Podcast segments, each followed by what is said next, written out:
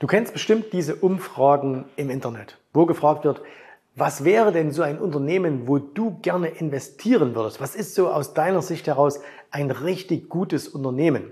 Und viele denken immer, ein gutes Unternehmen muss auch ein gutes Investment sein. Und dass das nicht immer der Fall ist, will ich dir heute mal an drei Beispielen zeigen, ganz, ganz aktuell. Ich gebe jeweils einen ganz aktuellen Bezug dazu. Und welche das sind, sei gespannt, bleib dran.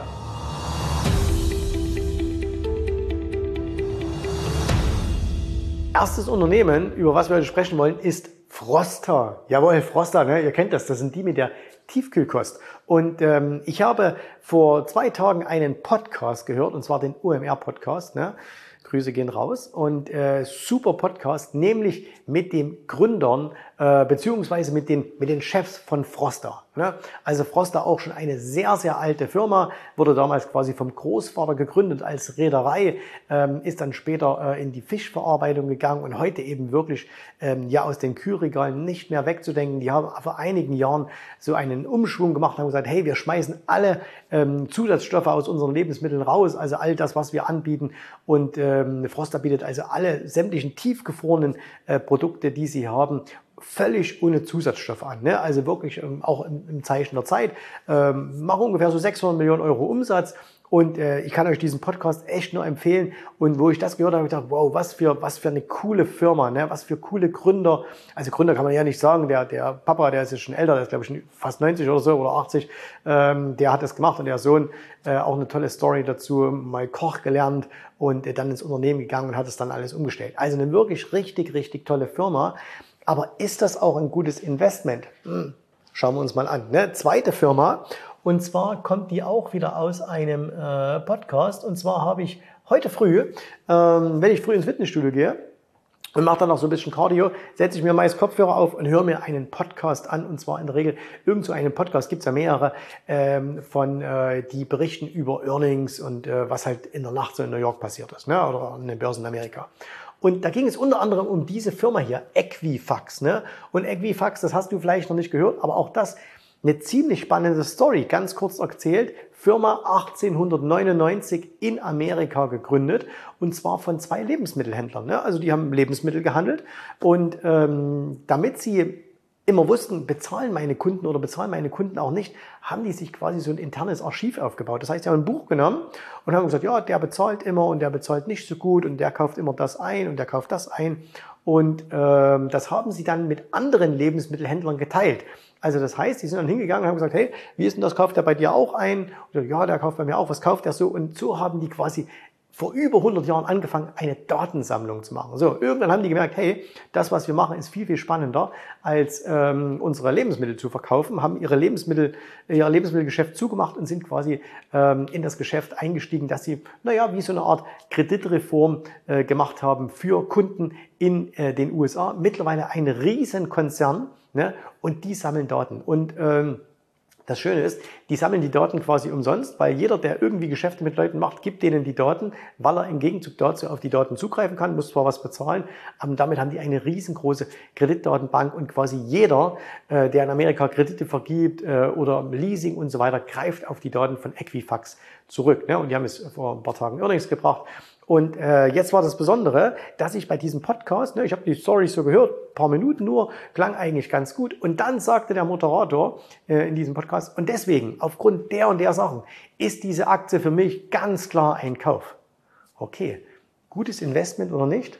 Wir schauen es uns an letzte Firma und äh, die ist definitiv bekannter als die beiden zuvor, ist diese hier. Ne? Die kennt ihr auch alle hier, das große M. Ich habe jetzt mal hier die amerikanische Seite, äh, die englischsprachige Seite genommen. So, McDonald's, ne? So, und äh, warum habe ich jetzt McDonald's gewählt? Naja, ganz einfach, weil ähm, immer wenn ich äh, mal mit meinem Sohn unterwegs bin und äh, wir sind in, in so einer großen Mall hier, da gibt es so einen Food Court und äh, da gibt es ganz, ganz viele Restaurants. Ne? So, also alles Mögliche gibt's da. Und wo immer Leute stehen, immer, immer, immer ist McDonald's. Ne? Immer.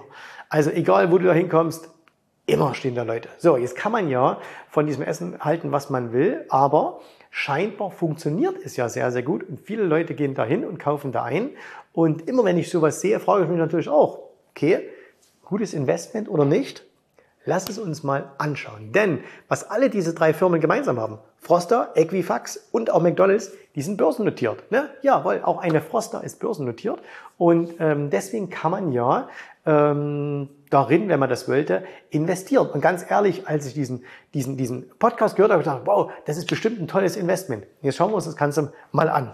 So, und dann gehen wir mal hier in meine Chartsoftware rein. Kurze Unterbrechung, ich möchte dich nochmal daran erinnern.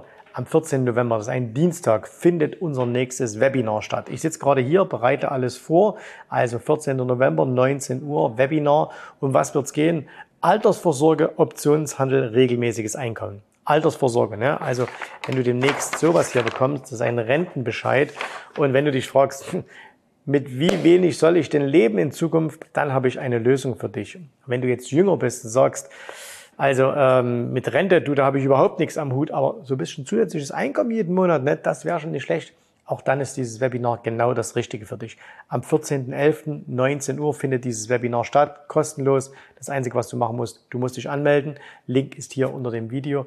Und ähm, ich nehme mir Zeit für deine Fragen. Das heißt, du kannst mir zu all diesen Themen, also zusätzliches Einkommen, Optionshandel, ähm, Altersvorsorge, kannst du mir deine Fragen stellen. Und ich bin überzeugt, das wird ein fantastisches Webinar werden, wenn du mit dabei bist. Also melde dich jetzt an. Wir schauen uns mal als erstes die Froster an. Das ist äh, diese hier. So, also die hat das schöne Kürzel NLM. Und äh, wir schauen uns vielleicht einfach mal am aller, aller einfachsten hier den langfristigen Chart an. So, und da seht ihr hier, das ist also der langfristige Chart von Froster. Und ähm, da sehen wir, also die hier das sind ganz gut nach oben gegangen, dann hatten sie vor kurzem mal hier hoch, bei knapp 95, 96 sind runtergefallen, ungefähr 46 und jetzt stehen es so bei 62.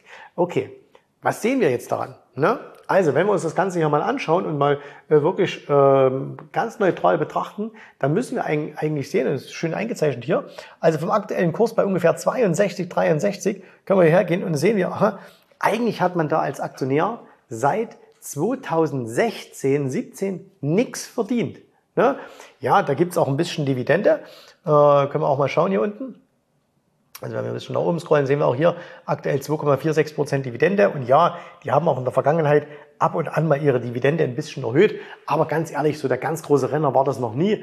Ne? Also äh, das ist jetzt keine Firma, wo man sagt, die hauen jetzt regelmäßig jetzt äh, 10, 20 Prozent auf ihre Dividende oben drauf. So, das heißt also, tolle Story, Marktkapitalisierung so um die aktuell 440 Millionen Euro, weniger als der Umsatz, ne, weniger als der Umsatz.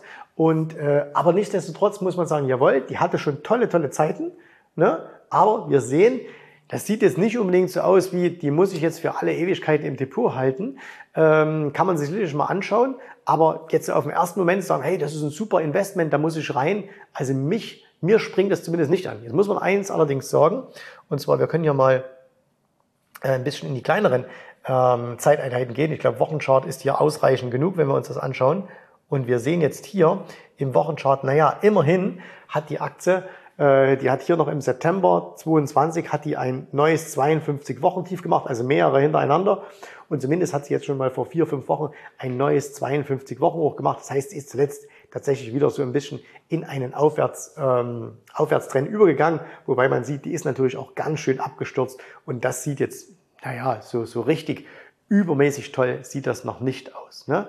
So, und ähm, in Vorbereitung auf das Videos habe ich, des Videos habe ich dann auch mal ein bisschen gescrollt äh, im, im, auf Twitter und äh, habe ein paar Artikel dann über Froster gelesen und da habe ich unter anderem so Aktionärsmeinungen auch gelesen, gesagt, ey, ich habe den Podcast gehört und ganz super und da bin ich so froh, dass ich da jetzt schon seit Jahren investiert bin und äh, weil das so eine tolle Firma ist. Und dann muss ich sagen, jawohl, hast recht, es ist eine tolle Firma. Ne? Also was, was die beiden äh, Inhaber, äh, was die CEOs, die auch selber mit fast, glaube, 40 Prozent daran beteiligt sind, was die über diese Firma gesagt haben.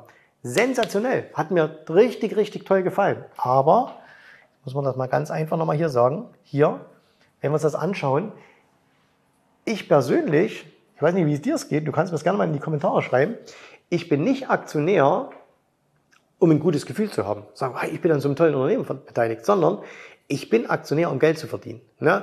Wenn das ein tolles Unternehmen noch ist, umso besser. Aber ein tolles Unternehmen, was am Ende für mich persönlich als Aktionär kein Geld verdient, davon habe ich nichts. Ne? So, und deswegen, gute, gute Firma, jawohl, gute Investment Story, Hm. Gucken wir uns mal die nächste an. Und hier war ja der, ähm, der Reporter des Podcasts extrem euphorisch und hat gesagt, ja, also wenn ich mir das aktuell so anschaue und die Zahlen und die Story und so, also für mich ganz klar ein Kauf. Ne? Okay, schauen wir uns mal an, wie sich die Aktie entwickelt hat. Und das war hier die, siehst du es hier nochmal, das war die Equifax. Und auch da können wir uns mal als allererstes den langfristigen Chart anschauen. Und da sehen wir, wow, langfristig ging da richtig was. Ne, also ist hier, die war hier schon mal irgendwie bei 20, ist dann bis auf 300 gelaufen. Aber du siehst auch jetzt, dass die gerade ziemlich am Absturz ist. Ne? Also die hat sich vom Hoch äh, jetzt mittlerweile fast halbiert. Das heißt, die ist 50 Prozent unter dem Hoch. Und jetzt könnte man ja sagen, Mensch, doch super, so eine tolle Firma, tolles Geschäftsmodell.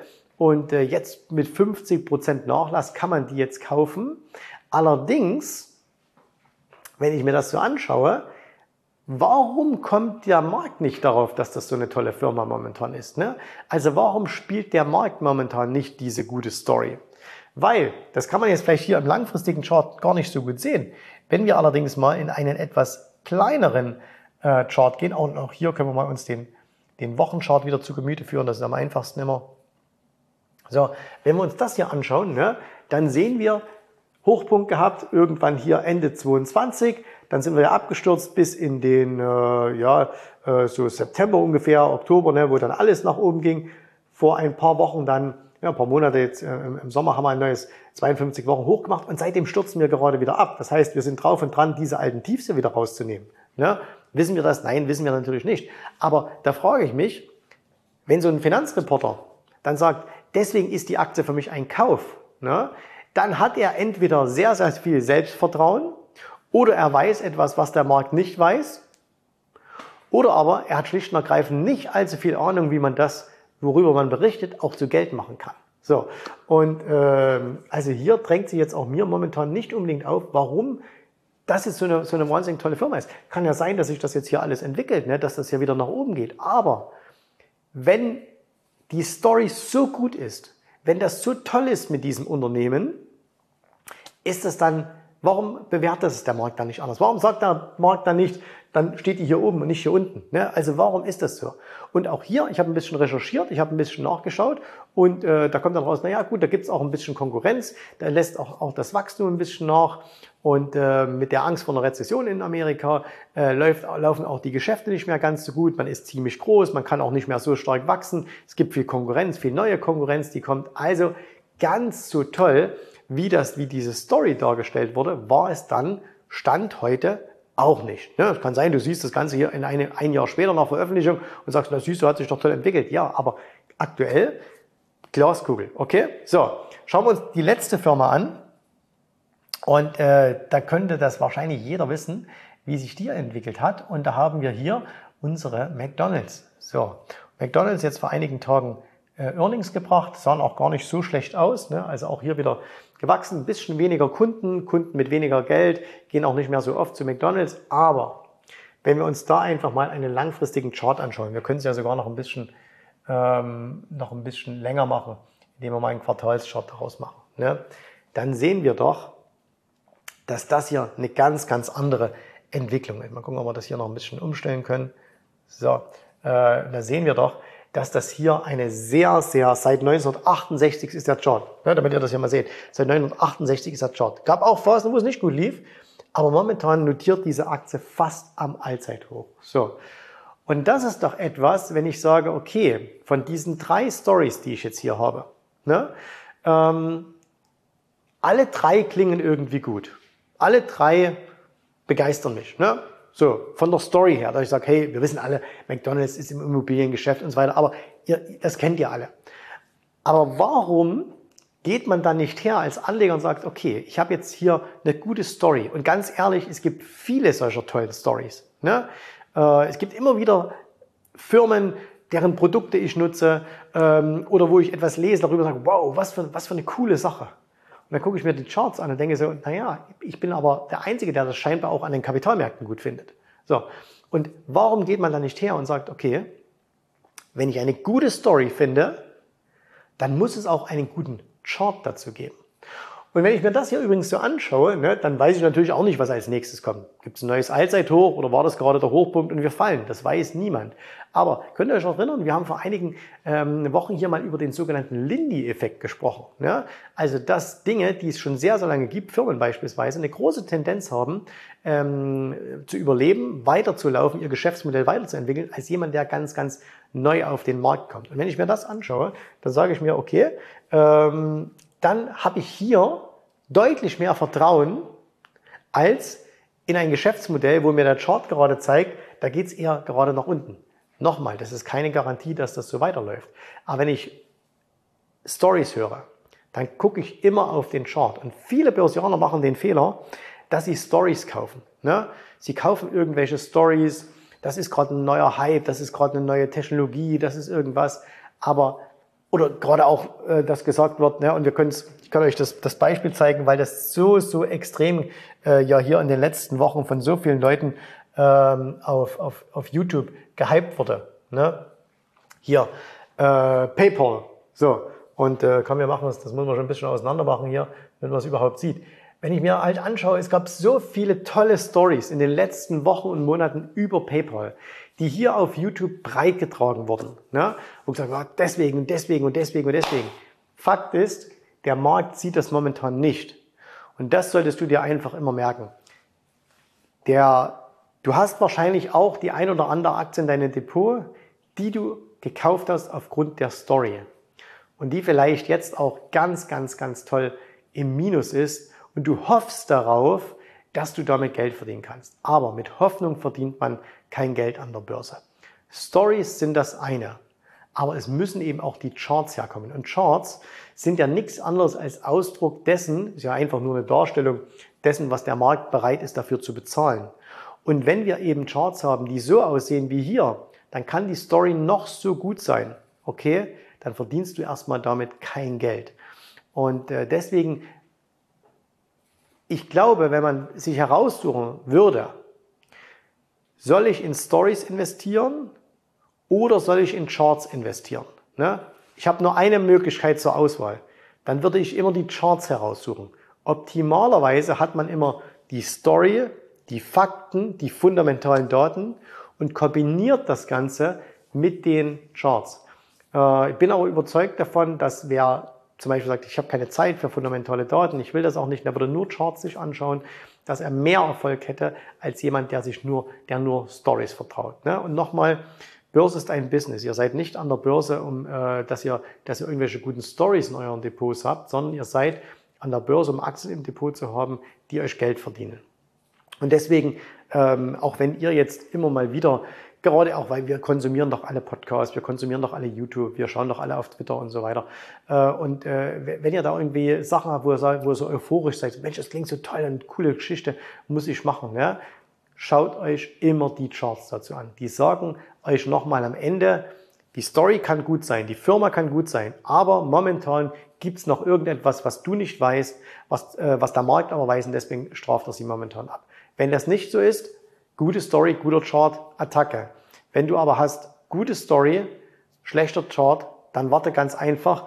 Und wenn du hast äh, schlechte Story, guter Chart, ne, dann ähm, ist auch, stimmt auch irgendwas nicht. Und ich würde immer darauf wetten, ähm, dass es meist die Information ist, die wir selber haben, die nicht so optimal ist. Das heißt auch da nochmal nachschauen. Okay, das war's für heute. Ich hoffe, dir hat es einen anderen Blickpunkt oder einen anderen Blickwinkel mal auf Börse gegeben. Wenn du sagst, das interessiert mich, das finde ich spannend, wie kann ich denn aber sowas herausfinden? Wie lese ich denn solche Charts und äh, kann ich da immer einfach jetzt reingehen oder muss ich dann noch irgendwie warten? Äh, dann sprich mal mit uns, wir können dir da weiterhelfen. Äh, trag dich einfach mal für ein kostenloses Erstgespräch ein und du wirst sehen, deine Börsenwelt kann anders aussehen als bisher. Danke fürs Zuschauen, bis zum nächsten Mal. Ich hoffe, dir hat gefallen, was du hier gehört hast, aber das war nur die Vorspeise. Das eigentliche Menü, das kommt noch. Und wenn du darauf Lust hast, dann besuche jetzt ganz einfach jensrabe.de-termin und vereinbare dort noch heute einen Termin. Und in diesem absolut kostenfreien Strategiegespräch wird für dich eine individuelle Strategie entwickelt. Das heißt, wir schauen uns mal an, wo stehst du jetzt, was sind deine Ziele, wo willst du hin und wir schauen auch, ob wir gemeinsam dieses Ziel erreichen können. Und äh, du musst immer an Folgendes denken. Wenn du etwas im Leben erreichen willst, sei es es an der Börse, sei es beim Unternehmertum, dann brauchst du immer jemanden, der dir hilft, der schon auf einer Stufe ist, wo du noch hin möchtest. Und so wie jeder Sportler einen Trainer hat, so wie jeder erfolgreiche Selbstständige einen Mentor hat, so brauchst auch du an der Börse einen Mentor, der dir hilft, deine Ziele zu erreichen. In den letzten Jahren habe ich Tausenden von Menschen gezeigt, wie sie ein regelmäßiges Einkommen an der Börse erzielen, wie sie ihr Vermögen sichern können. Und auch du kannst das erreichen. Davon bin ich felsenfest überzeugt. Also, geh jetzt einfach auf jensrabe.de-termin und vereinbare noch heute deinen persönlichen Termin. Ich freue mich auf dich. Wir hören uns. Bis dahin. Tschüss, Servus, mach's gut. Bye, bye.